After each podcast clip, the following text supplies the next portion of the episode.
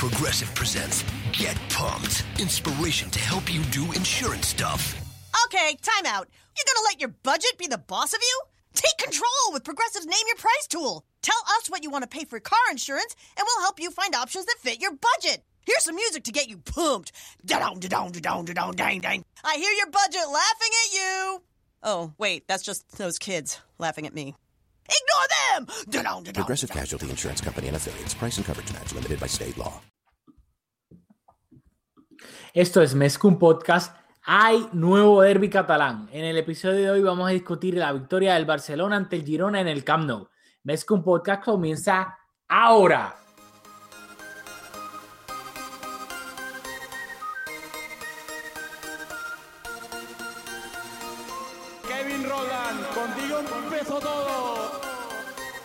Som el millor club del món, diguin el que diguin.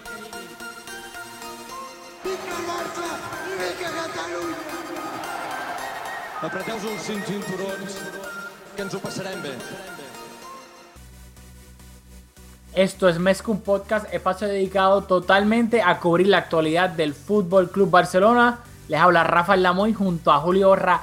Dímelo, Julio. Dímelo, Rafa, ¿qué está pasando? ¿Qué está pasando? Hoy modificaste el intro. Hubo Una pequeña confusión. Hay que tirar, hay que, hay que tirar cosas diferentes, pero estoy contento porque hoy contra el Girona, y lo voy a decir, jugó el 11 de gala del Barcelona. Y hoy no hubo marcaje personal de Mafeo, así que fue un sábado placentero. Hoy no había nada, nada, nada. Fue una tarde hermosa en el Camp Nou. Vamos a discutir obviamente ese partido, pero tú tienes ahí un mensajito ready. Si te gusta nuestro contenido y nos quieres apoyar, por favor déjanos un review de 5 estrellas en iTunes, ya que de esta manera Mezcum Podcast le saldrá a más personas en su feed y así nos ayudan a que la comunidad de Mezcum Podcast siga creciendo.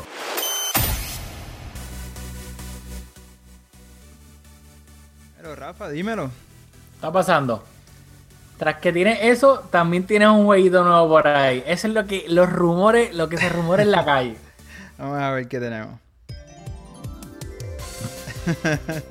bueno, le cambiamos el nombre a este segmento. Hoy es un partido donde no vamos a analizar mucho de los tactics.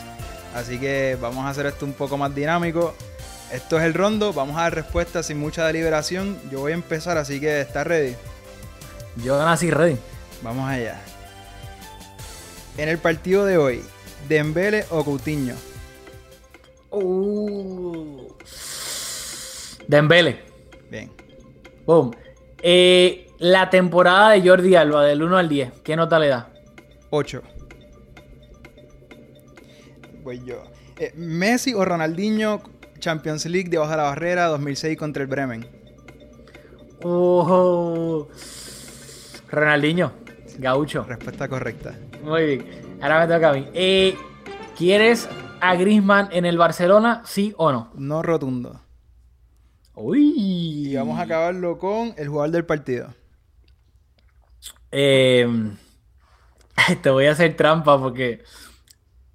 ¡Ah! No, Messi, Messi jugó el partido, Messi. Iba a decir Rakitic por re- para dañártelo, pero Messi. Me gusta, me gusta. Ahora me toca a mí la última. ¿Cuál estilo de pelo es el más que te gusta de un jugador del Barcelona? Y no puedes decir Rakitic. Me gusta Dembele. Tengo que decir Dembele. Me gusta. ¿Qué, cómo que, que, que usan los lados? ¿La 3, la 2? Dembele tiene un fade. Yo creo que empieza con la cera, un skin fade y va subiendo y después arriba mullidito. Me gusta el pelo de Dembele. Ese Julio me gusta el pelo de Dembele. Perfecto. Gran. Este, esta es la segunda vez que hacemos el, este juego, ¿verdad? El rondo, si no me Segundo equivoco. o la ¿verdad? tercera. Repetimos, esto es un podcast. Esto es un podcast, así que en formato audio se va a escuchar la música de fondo. Si lo estás viendo, probablemente el audio es el mejor, así que te invitamos a que lo escuches por podcast también. Esa es un win-win situation, porque si la escuchas, estás escuchando la musiquita del el rondo, y si no, nos estás viendo las caras nosotros. ¿Verdad? Dicho eso, vamos a empezar, antes de empezar con el análisis del partido entre el Barcelona y el Girona, eh, quiero mencionar rápido que esta semana fue el acto oficial de la renovación de Sergi Roberto con el Barcelona. ¿Qué significa eso? Que fue la foto pues en el Camp Nou con la camisa que dice 2022, la firma de, contrato, la foto con Bartomeu, bla, bla, bla. Sergi Roberto renovó hasta el 2022, la cláusula es de 500 millones de euros. ¿Qué me tienes que decir de la, del acto oficial de la renovación o de la renovación de Sergi Roberto? Bueno, en cuanto a la renovación, ya está todo bastante hablado. Sergi Roberto es un jugador que ha tomado un protagonismo en el Barça que pocos esperaban. Cuando lo que me quedo con esta renovación es que se habla mucho de la cantera del Barça, que últimamente nos rinde, y luego de la generación de Pedro, de Busquets. Yo creo que Sergi Roberto es un jugador que no. Cuando se habla de la cantera, se olvida que Sergi Roberto es un jugador del primer equipo que es producto de la cantera, así que eso es positivo para nosotros y blindado para que su futuro con el Barça eh, sea una certeza en los próximos años. No, y lo, lo único que quiero añadir a esto, que acá nosotros pues tal vez, no entre comillas matamos a Sergi Roberto, sino que pues obviamente cuando hablamos de él como lateral derecho decimos lo obvio, que no es su posición natural y pues que en algunos partidos, especialmente pues cuando el otro equipo tiene un buen extremo izquierdo, pues muchas veces se le ve sufriendo. Pero de la misma manera que entre comillas decimos esas cosas negativas, también hay que resaltar que a todos esos jugadores de la cantera que se terminan yendo tan pronto tienen una oferta del exterior para ganar dinero, que se van al Mónaco, al City, al Arsenal, lo que sea. A la hora de la verdad, el que quiere triunfar en el Barcelona termina triunfando o tiene que aprender de Sergi Roberto, que es el caso más nuevo. En su tiempo fueron Xavi e Iniesta, que a los 19, 20 años ellos no estaban siendo titulares con el Barcelona. Xavi fue entre comillas un late bloomer. Así que si de verdad los jugadores, los jóvenes de la Masía, quieren triunfar en el Barcelona, lamentablemente no todo va a ser color de rosas.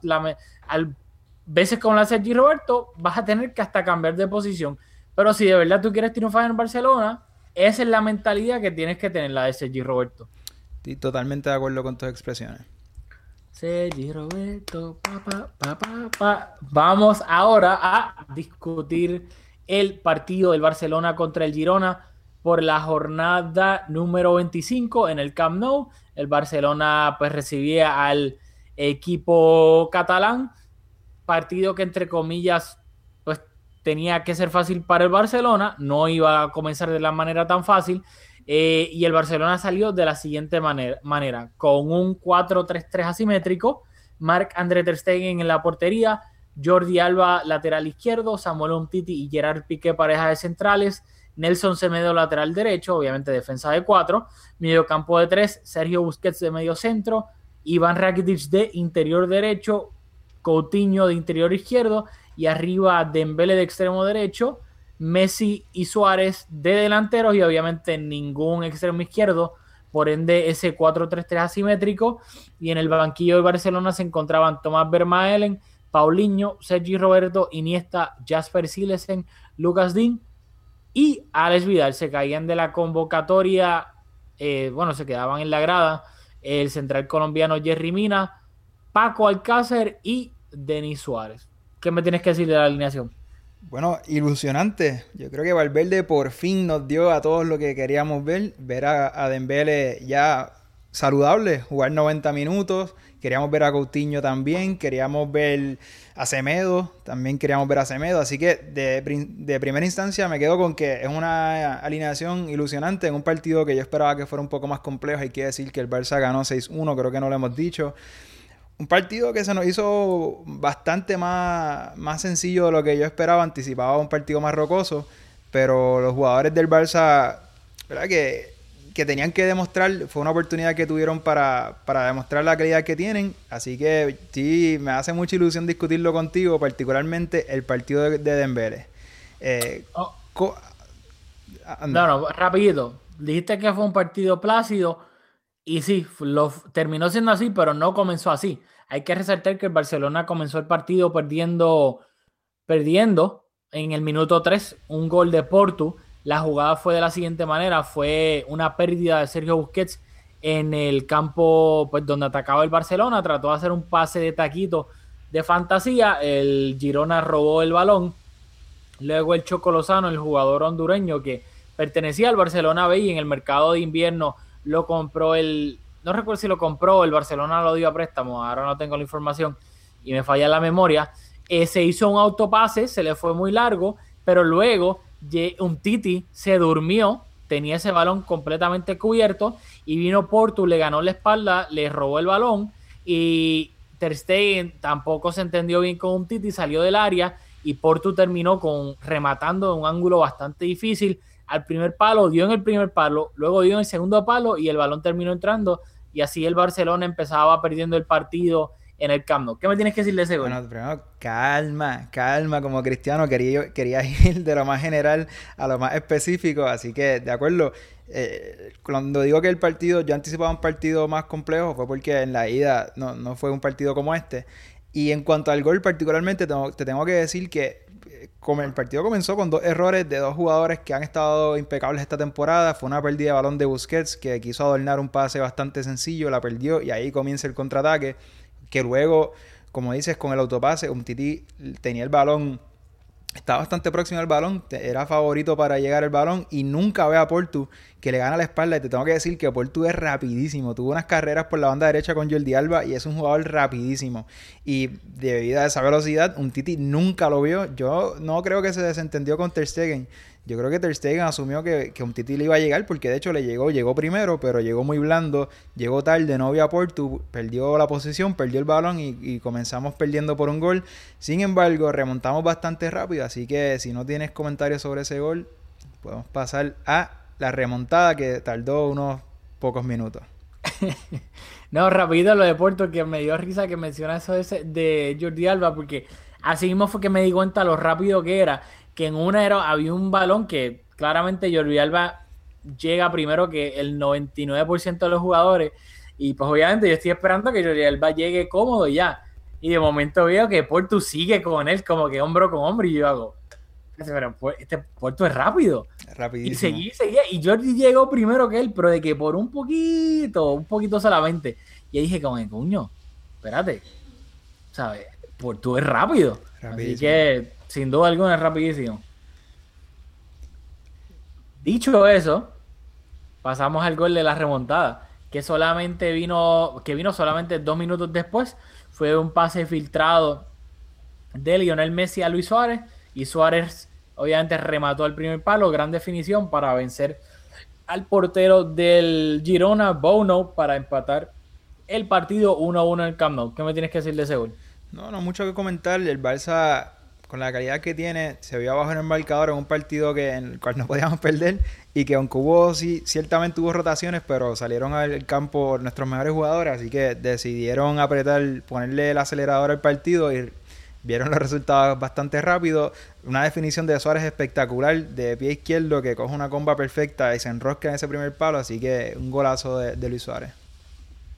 Perfecto.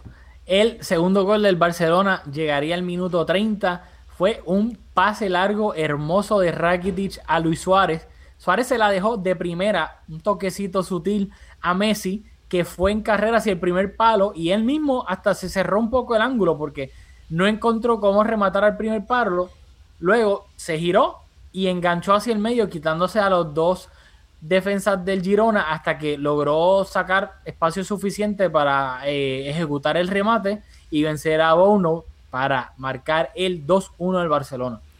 Ese gol, ¿qué me tienes que decir del gol? Bueno, ese gol que parecía un gol de, entrenamiento, o sea, parecía esos videos que, el Barça publica en la cuenta de YouTube, eh, que hacen partidillos, cuatro y cinco jugadores en la cancha, parecía un gol, parecía un gol de entreno, poca intensidad de los centrales de, del Girona. Pero hay que mencionar el minuto 19, que Busi le hace un pase perfecto a Messi, que le hace un sombrerito a Bono y Espinosa la despeja en la línea que por poco Messi por adornarse quería hacer un sombrerito al arquero del Girona, eh, termina perdiendo una oportunidad de anotar un gol que estuvo bastante cerca. No quería dejar esa jugada que se nos escapara. Perfecto, gracias por recordárnosla a todo el mundo. Después, seis minutos después, iba a llegar el tercer gol del Barcelona, el segundo de Messi, gol de tiro libre a los Ronaldinho Gaucho contra el Werder Bremen en la Champions League, por debajo de la barrera, engañando completamente a, a Bono, el portero del, del Girona. ¿Y qué me tienes que decir de ese gol? Que obviamente, pues, valga la redundancia, esa referencia al gol de Ronaldinho tan famoso por debajo de la barrera. Y que De Bruyne anotó un gol así hace creo que dos semanas. ¿En la, en la Premier fue o fue en Champions League? Ah, en verdad que Si no me equivoco, creo, creo que que fue fue- en la Champions, pero no estoy seguro. que fue un golazo también. No, como dice, un golazo espectacular. Sin embargo, estoy un poco parcializado hacia Ronaldinho, porque fue mi, mi primer amor y quizás lo hizo con un poco más de estilo. El de Messi un poco más pragmático, pero igual lee bien a la barrera. No sé si fue algo preparado, no sé si tenían estudiado la manera en que el Girona trabaja las jugadas preparadas, los tiros de falta, como los marca. Así que, nada, Messi haciendo otra de sus genialidades, que en este partido nos dejó muchos detalles así para el highlight reel de esta temporada. Perfecto. Y luego el Barcelona terminaría la primera mitad ganando al Girona 4-1 con un gol de Luis Suárez, gran jugada colectiva, fue un pase filtrado de Messi que habilitó a Coutinho y luego Coutinho enganchó dentro del área para darle un pase slash gol, regalarle un gol a Luis Suárez que solamente tuvo que hacer un gol a lo cristiano, empujándola básicamente solo frente a portería y ahí vimos de nuevo la, la conexión Coutinho Suárez, esa conexión que vieron los hinchas del Liverpool. Y tengo una estadística curiosa que leí en Twitter que el primer gol de Coutinho en el Barcelona se lo asiste Luis Suárez y la primera asistencia de Coutinho en el Barcelona se la da a, a Luis Suárez. ¿Tienes, ¿Tienes ahí para citar a el que nos asistió con esa estadística? No, no, porque esa no fue él. La leí en verdad, no recuerdo de quién la leí en Twitter, pero la otra... Dale, Solamente damos crédito, pero en esta ocasión se nos escapa. No, qué bueno ver a Coutinho que esa nueva incorporación, ese nuevo fichaje rinda fruto. Me gustaría comentar, preguntarte en realidad, en la primera mitad, tanto de Coutinho como de Dembele, ¿qué viste? Más allá de los goles, de las asistencias, porque yo creo que ambos jugadores fueron creciendo a medida de que fue progresando el partido, pero quiero, si, si es posible, enfocarte solamente en la primera mitad, ¿qué me dirías de ambos jugadores? Ok, qué bueno que, que lo vamos a dividir en las dos mitades porque creo que eso va a ir con la dinámica de, especialmente con Dembele. Eh, la primera mitad a mí de Dembele no me gustó. Lo vi un poco dubitativo, lo vi un poco, pues, no sabía, cuando la cogía, no sabía qué hacer. O sea, eh, tomaba la decisión errónea. La pasaba cuando la tenía que tirar, etc., y viceversa. Y lo vi como dubitativo, perdiendo el balón, etcétera. A mí no me gustó la primera mitad de Dembele. La segunda va a ser una historia diferente.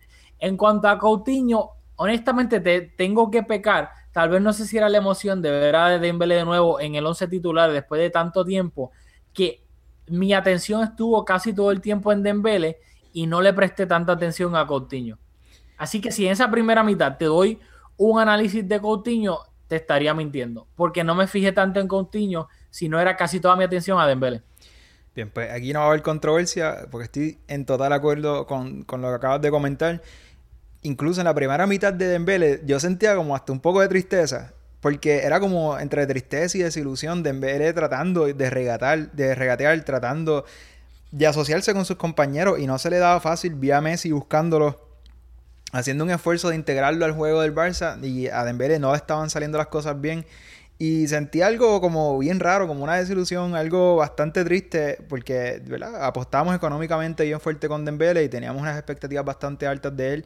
Y en esa primera mitad vimos un jugador totalmente descolocado.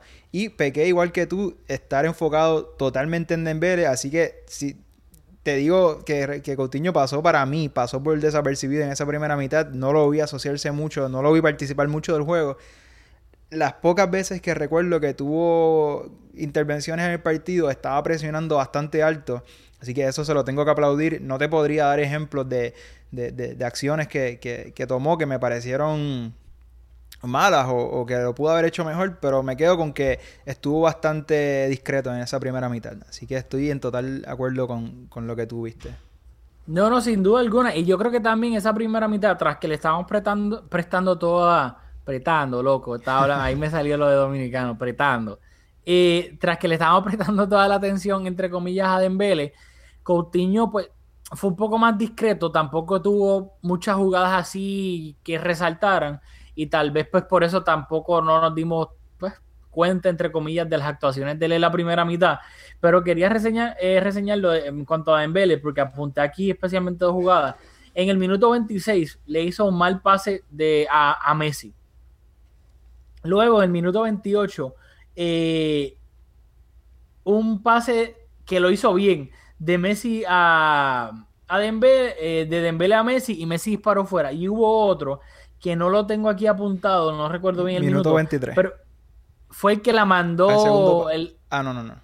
no, que hubo un- una, no sé, fue un pase largo. Yo creo que fue Rakitic a, a Dembele. Dembele hizo el desmarque bien, controló bien y todo. Pero cuando remató desde fuera del área, remató y la mandó a la tercera gradería del Camp Nou. Un disparo, pero de que horrible. Y ahí fue cuando, totalmente de acuerdo con lo que dijiste, me dio hasta pena. Dije, ay, Dios mío, no, bendito. Como que, que ¿sabes? Ese remate, si después en la segunda mitad no juega bien, van a estar haciendo un mini highlight reel en Twitter de todos los pases malos y ese remate. Y uf, estaba, estaba preocupado. Incluso más allá de, de lo que piensan, ¿verdad? Lo que iba a hacer la prensa con, con ese partido que le iba a tener, le iban probablemente a, a tener, le iban a presionar bastante en la prensa, ¿no? ¿verdad? No le iba, la prensa no le iba a favorecer ciertamente, la- le gusta tomar estos partidos así malos de los jugadores y, ¿verdad? Y hacer fiesta. Creo que se te escapó también, pues estoy seguro que recuerdas este, en el minuto 23 que hizo un centro al segundo palo, que por poco encuentra a Coutinho, que fue una de las pocas acciones que tuvo en la primera mitad que yo dije contra, ok, to- tengo esperanza todavía, porque te lo digo, yo dudé, genuinamente, yo decía, es que no tiene calidad. Estoy viendo un jugador que más allá de estar falto de confianza y, y de estar falto de minutos, veo un jugador que no tiene la calidad para jugar con el Barça, así que fue una primera mitad bastante desilusionante. Yo difiero. sí, pero- Yo pero- en esa. Pe- disculpa, si nos están escuchando y están cortos de tiempo, mi opinión cambia mientras el partido transcurrió, así que estas no son mis últimas palabras sobre el desempeño de Dembélé en este partido. Solamente quiero puntualizar lo que estaba pensando en este en esa primera mitad particularmente. Ok, yo difiero en eso de que yo, o sea, calidad yo sí le vi en cuanto al toque, etcétera. Yo lo que yo a alguien era completamente perdido en el esquema del Barcelona y para colmo con falta de confianza de, de que no se atrevía a hacer nada.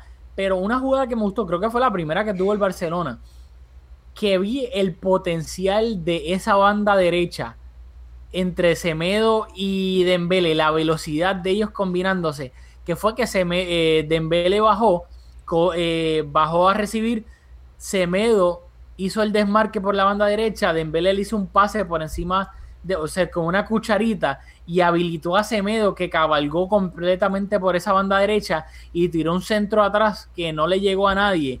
Pero eso fue un glimpse de el potencial que el Barça puede tener en cuanto a velocidad pura por esa banda derecha cuando ambos jugadores se aclimaten más al estilo del Barcelona y ellos mismos se entiendan más.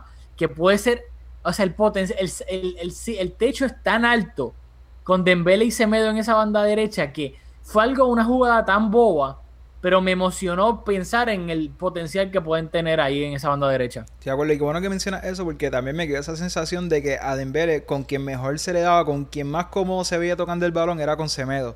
Así que quizás dos jugadores que están que no están tan acoplados al resto de la plantilla se, le, se encuentran más cómodos tocándose el balón entre ellos. ¿Qué más me tienes que comentar sobre los goles de la segunda mitad, impresiones de la primera mitad para seguir Rapidito en la primera mitad. Que algo que nosotros acá de Semedo, que no hemos hablado mucho de Semedo, que algo que tal vez eh, habíamos visto y que pues probablemente era una de las razones por la cual Valverde prefería a Sergi Roberto en, en algunos partidos, era que Semedo se pensaba en pretemporada que iba a brindar mucha aportación ofensiva, subiendo, incorporándose, y hasta el momento había sido todo lo contrario, había sido sumamente fiable en defensa, pero en ofensiva se había visto que tenía como la emergencia puesta. En este partido, no sé si es que se dio cuenta de que, espérate, tengo que aprovechar mi oportunidad. En esa primera mitad yo lo vi incorporándose con el balón mucho a la ofensiva, tocando o desmarcándose, que me recordó bastante ofensivamente a Dani Alves en sus buenos tiempos, incorporándose al ataque. No sé si lo viste de la misma manera, pero lo vi como básicamente se me va diciendo, yo sé que tengo que mejorar en esto y me dieron la oportunidad de empezar en el Camp Nou y la voy a y voy a mejorar en esto y lo voy a demostrar ahora. Sí, estoy de acuerdo. Yo, nosotros aquí hemos sido desde el primer día defensores de Nelsinho y hoy creo que apro- aprovechó la oportunidad y tenemos esa banda derecha bastante cubierta, diría yo, que es algo que no pasa en el Barça hace mucho tiempo. Bueno, ya terminamos la primera mitad. Ahora sí, podemos pasar a la segunda mitad al minuto 60. A ver si no hubo cambios antes. Ah, sí, antes de, a- antes de llegar al, al gol de Coutinho, que sería el gol, el quinto gol del Barcelona, en el minuto cin- 64 hubo una un cambio, entró Thomas Vermaelen por Gerard Piqué, ya que Gerard Piqué en una jugada se deslizó para robar un balón, le dieron en, en la rodilla derecha cerca de esa área, obviamente hay que recordar que esa fue la rodilla que, que Piqué pues obviamente viene arrastrando molestias. Se estuvo quejando, estuvo eh, bastante tiempo tirado en el césped. Se quedó unos minutos más hasta que Valverde decidió por fin darle descanso. Y entró Tomás Vermaelen por Gerard Piqué, supongo que obviamente por precaución debido a ese golpe y que Gerard Piqué se estaba quejando. ¿Qué me tienes que decir de ese, de ese cambio de, de Vermaelen por Piqué? Bueno, eh, yo creo que en, en el más allá del cambio, tengo que, que hablarte de, de Ernesto Valverde, que esta temporada en dos ocasiones no ha, no ha protegido a sus jugadores. En este caso, Piqué, que viene desde el derby, no recuerdo si de Copa o de Liga, viene arrastrando una lesión en la rodilla y lo pone en este partido teniendo buena noticia. Tenemos la vuelta de Tomás Vermaelen, no sé por cuánto tiempo, pero venía un buen momento de forma físicamente, eh, deportivamente quiero decir, y físicamente también tuvo una bastante continuidad. Fueron más de 10 partidos que jugó corrido. Así que hoy vuelve, pero Valverde tiene que confiar más en su plantilla. Igual lo, hizo con Dembélé, que eh, el partido contra la Real Sociedad me parece que fue, viniendo de lesión, Dembélé estaba, no tenía mucha continuidad un partido con el campo bien blando, aquí lo hablamos también, y le da minutos a Dembélé y se termina lesionando, así que le pedimos a Valverde que confíe en su plantilla. Tenemos, no sé cómo está Yerimina físicamente, pero acabamos de traer otro central.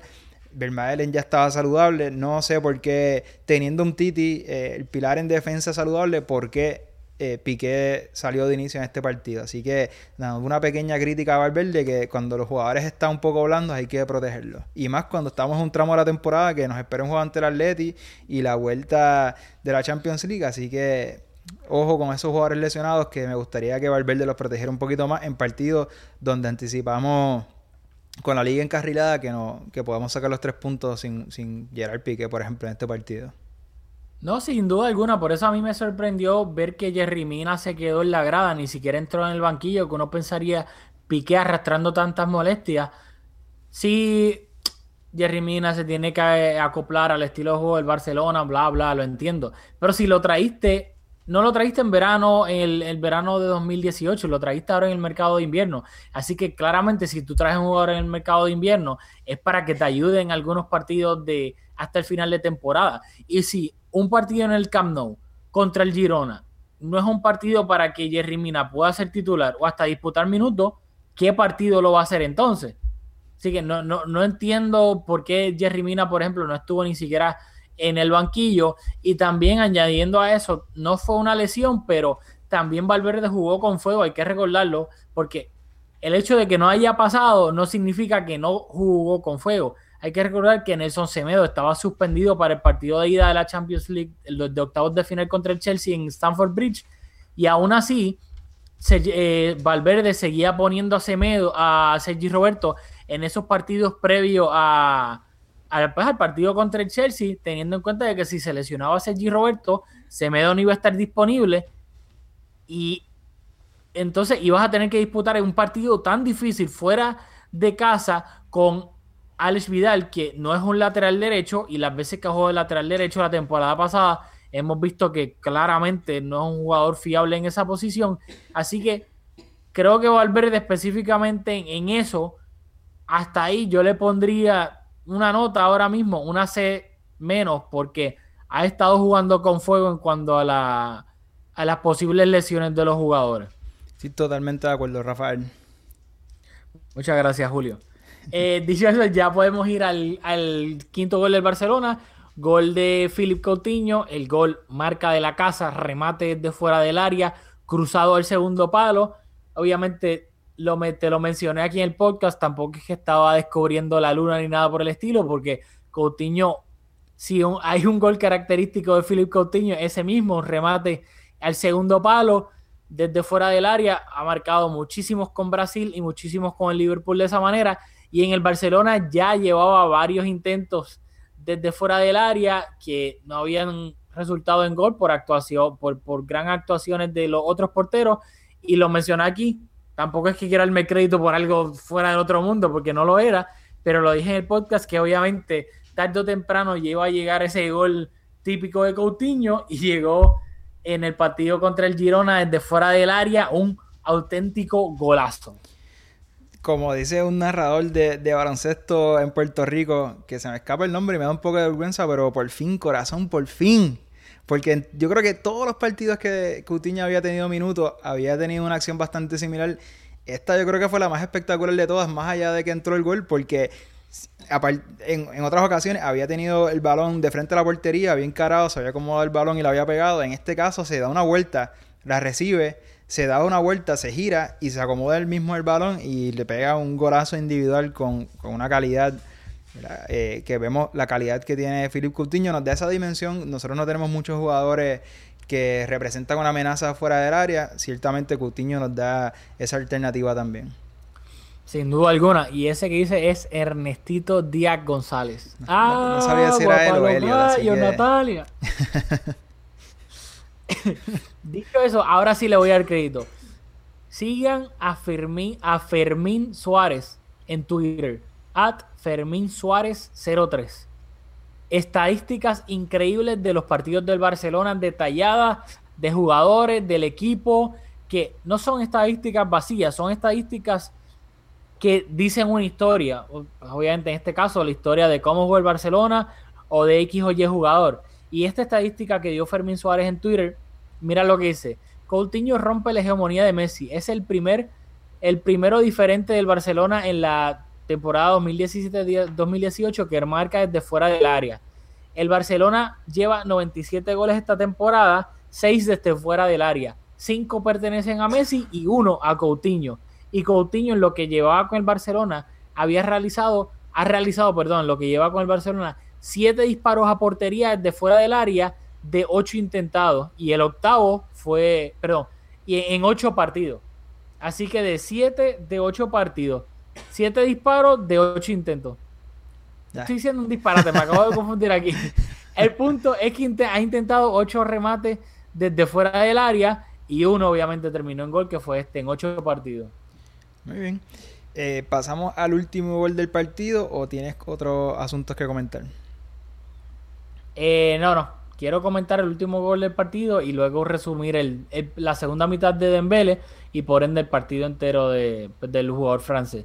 El último gol del Barcelona iba a llegar en el minuto 76 y creo que este es un buen puente para Dembele.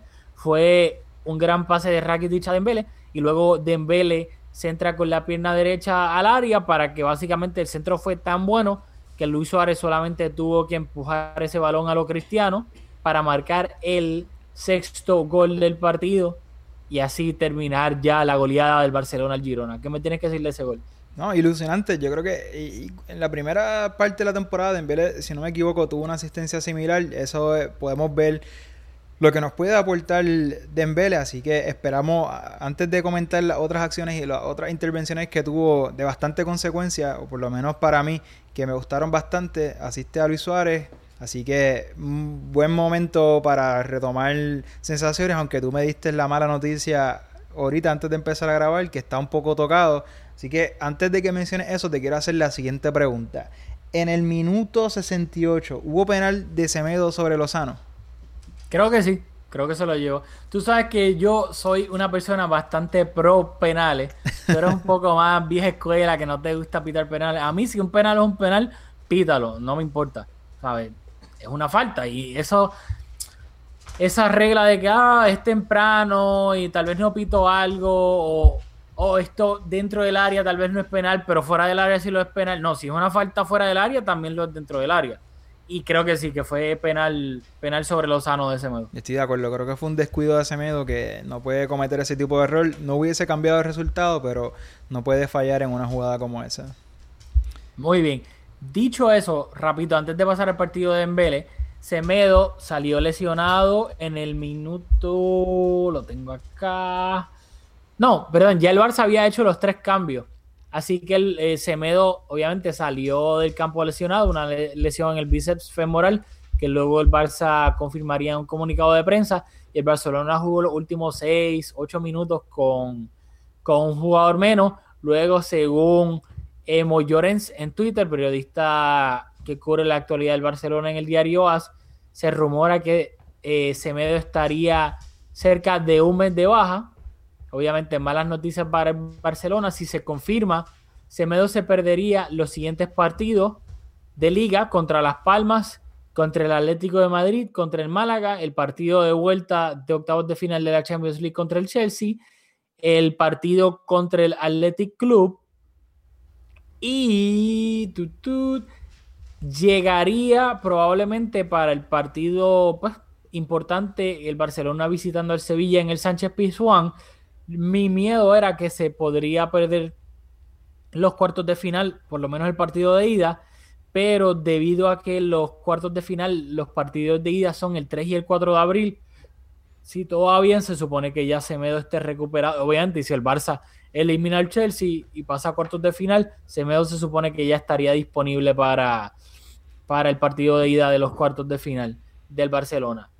Dicho eso, vamos a hablar ya el partido de Dembele completo, incluyendo la primera y la segunda mitad. ¿Qué me tienes que decir? Ya has dicho todas las formalidades, todos los goles discutidos. Ahora estamos en libertad de comentar. Me gustaría mencionar algunos jugadores, puntualizar en algunos jugadores. Partidazo de Rakitic. Estuvo excelente en algunos pases eh, con bastante consecuencia. No quiero que se me escape. Un auténtico partidazo de Rakitic. Eh, Coutinho creo que en la segunda mitad fue un poco, le fue mejor que en la primera mitad. Me gustaría verlo con un poco más de iniciativa, integrándose, asociándose mejor en la elaboración del juego, pero eso va a venir con minutos.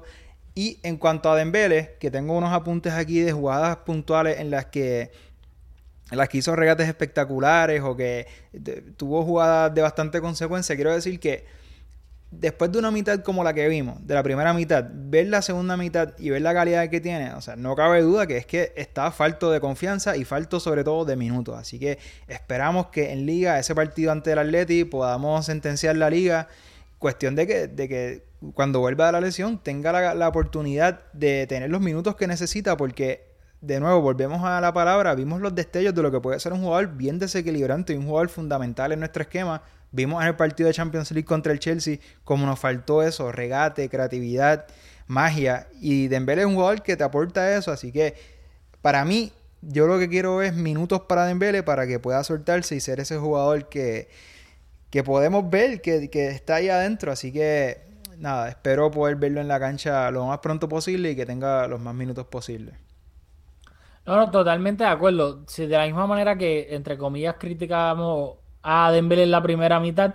En la segunda mitad, y lo dijo Valverde en rueda de prensa, claramente Dembélé en el partido fue de menos a más y se le vio en la segunda mitad mucho más inteligente y entendiendo el, juego del Barcelona. No tocaba, no, no, no se complicaba, tocaba rápido cuando tenía que tocarlo a Messi o, o pues abriendo la jugada rápido con un toque. Si se tenía que quitar un defensa de encima para luego abrir a la banda, lo hacía rápido, sin ningún tipo de problema. Estaba enganchando, tomando buenas decisiones. Inclusive hubo una jugada, y lo tengo, para ver qué minuto fue, lo tenía que apuntado. El minuto sin... 53, que Dembele aguantó el balón bien después del pase de Rakitic, habilitó a Suárez y Suárez de primera le pegó y dio en el segundo palo, que iba a ser una excelente definición de Suárez, pero fue Dembele el que habilitó a Luis Suárez, que hubiese sido otra asistencia del jugador francés. Y en el minuto 57, de nuevo Dembele por el sector izquierdo del área, enganchó hacia su pierna izquierda y ejecutó un remate al segundo palo que pasó bastante cerca de la portería y hubiese sido, eh, si no me equivoco, yo creo que Dembele no ha marcado con el Barcelona todavía.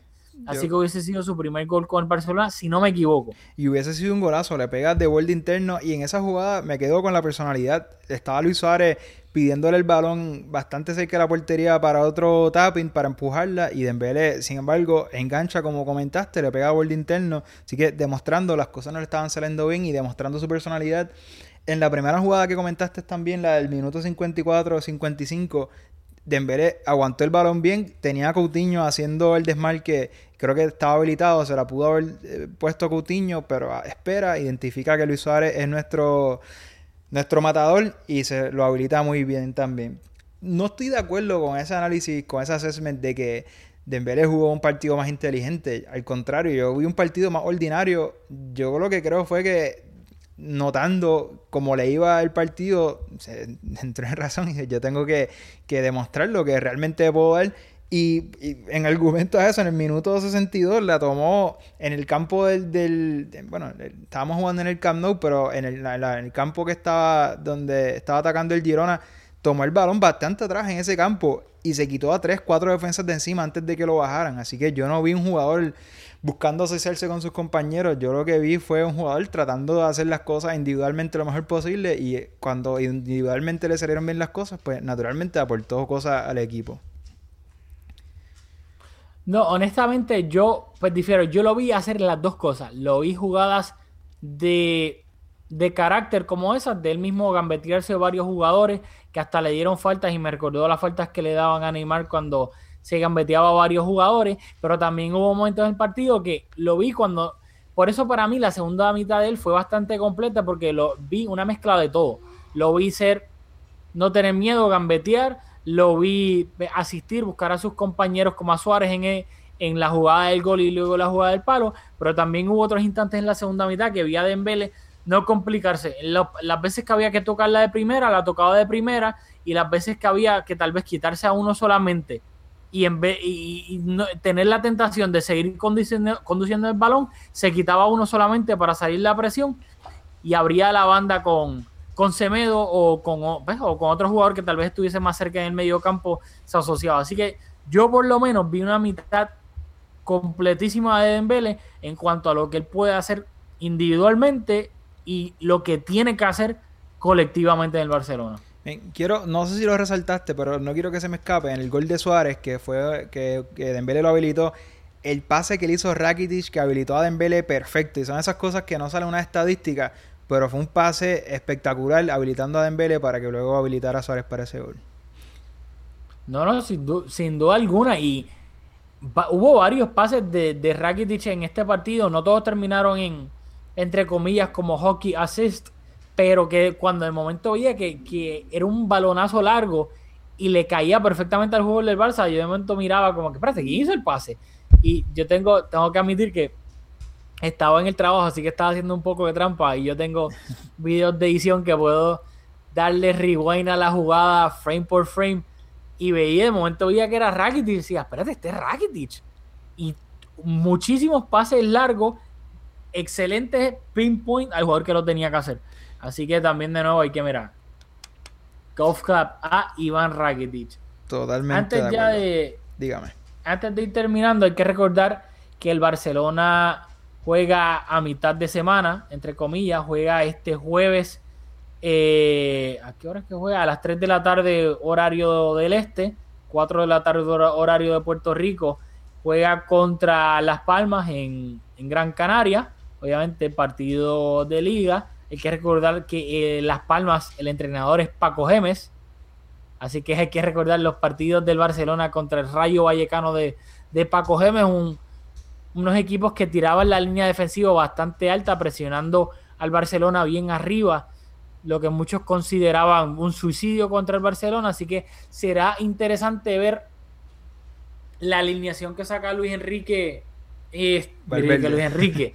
Valverde, es que estoy pensando en Luis Enrique porque lo que iba a decir es que Luis Enrique y el y el, el Tata llegó, yo creo que el Tata llegó a jugar contra, contra Paco Gemes en, el Rayo. Eh, que luego le preguntaban a los dos técnicos por qué tal vez utilizaban a Matiu o a Bartra o a Piqué en esos partidos y decían que eran porque eran centrales que le daban buena salida de balón teniendo en cuenta que el equipo de Paco Gemes le gustaba presionar arriba y sabían que si superaban esa presión inicial del equipo de Paco Gemes, iban a encontrar un boquete de espacio a la espalda de la defensa del, del, Rayo, obviamente, pues ahora Las Palmas. Así que será interesante ver si si con qué centrales sale, sale Valverde y con qué laterales y con qué mediocampo, teniendo en cuenta de que si superan esa presión inicial, digo, si es que Las Palmas sale de, esa manera jugando, será bastante interesante que yo creo que si Dembélé empieza ese partido contra Las Palmas, que yo espero que lo empiece, se puede curar con todo el espacio que va a tener a la espalda de la defensa del, de Las Palmas. Bueno, eh, hice un poco de trampa, por- pero ciertamente lo recordaba. No recuerdo si Paco Geme era el, técnico del Rayo en este momento, pero e- ese recuerdo que fue el partido, y lo acabo de confirmar, que ganamos 4 a 0, pero perdimos la posesión y se formó un escándalo en el Barça, así que yo creo que estás en lo correcto. Bueno, llevamos exactamente 45 minutos. ¿Algo más que quieras comentar antes de ir cerrando este episodio? No, no, nada. Básicamente recordarle pues a todos los, los que nos escuchan los próximos cuatro partidos del Barcelona son los siguientes. El próximo jueves, como dijimos, el Barcelona visita Las Palmas por la Liga. Luego el domingo recibe en el Camp Nou al Atlético de Madrid. Obviamente partidazo que puede, entre comillas, sentenciar la Liga del Barça a ganarle al Atlético y obviamente a Las Palmas el jueves. Aumentaría su ventaja a 10 puntos sobre el segundo lugar. Luego de eso, el Barcelona visita al Málaga el 10 de marzo y cuatro días después recibe al Chelsea en el Camp Nou eh, en el partido de vuelta de los octavos de final de la Champions League. ¿Algo más que tú tengas que decir? Bueno, Mezcum Podcast es auspiciado por Conitos Baila Bodeguita, localizado en la avenida San Patricio en Guaynabo, Puerto Rico. El mejor lugar en el área metro para ver partidos de fútbol y con las cervezas más frías. Conitos Baila Bodeguita en Guaynabo, Puerto Rico. no, de quiero- macharrán. No quiero que terminar sin, sin comentar el episodio que hubo de violencia. Esto no tengo. Me da un poco de vergüenza que no lo preparé, pero ahora lo acabo de recordar y no quiero que se nos escape unirnos en, en, en, en denunciar estos eventos de violencia y lo, lo decimos con bastante honestidad que, que es triste que, que familias sientan miedo de ir a un partido de fútbol, un deporte tan bonito porque dos o tres sientan la necesidad de convertir algo tan chévere en, en un acto violento y terminó falleciendo un policía. Así que queremos eh, denunciarlo y, y- y comentar que, que nos apena mucho. No quería Ah, acabar sin sin, sin comentarlo. Sin duda alguna, son animales que, que no tienen ni entradas para el partido, simplemente van a, a sí mismos a pelear y a, a, pues, a formar revoluces y pues lamentablemente en este caso falleció, falleció un policía de Bilbao. Eh, dicho eso, eh, quería añadir a la promo de que también tenemos una colaboración con Tap Deportes, que ahí publicamos el, pues, el video de nuestro podcast, donde también lo pueden ver ahí en tapdeportes.com y en Tap Deportes en Facebook. Y así que yo creo que ya terminamos. Obviamente nos vamos a ver aquí. Eh, después del partido no vamos, no vamos a hacer un, un podcast después del partido de Las Palmas porque queda bastante cerca del Atleti, del partido contra el Atleti, así que no queremos este, sobresaturar todo porque pues después tendríamos dos días de ese, de ese partido y, y llegaría el del Atlético, así que nos vemos aquí el, bueno, el domingo lo vamos a grabar, así que probablemente ustedes lo van a escuchar el, el otro lunes después, pero nos vemos después en el con todo el análisis de lo que pasó en el partido de Las Palmas y contra el Atlético de Madrid en Mezcum Podcast, así que nos vemos en la próxima.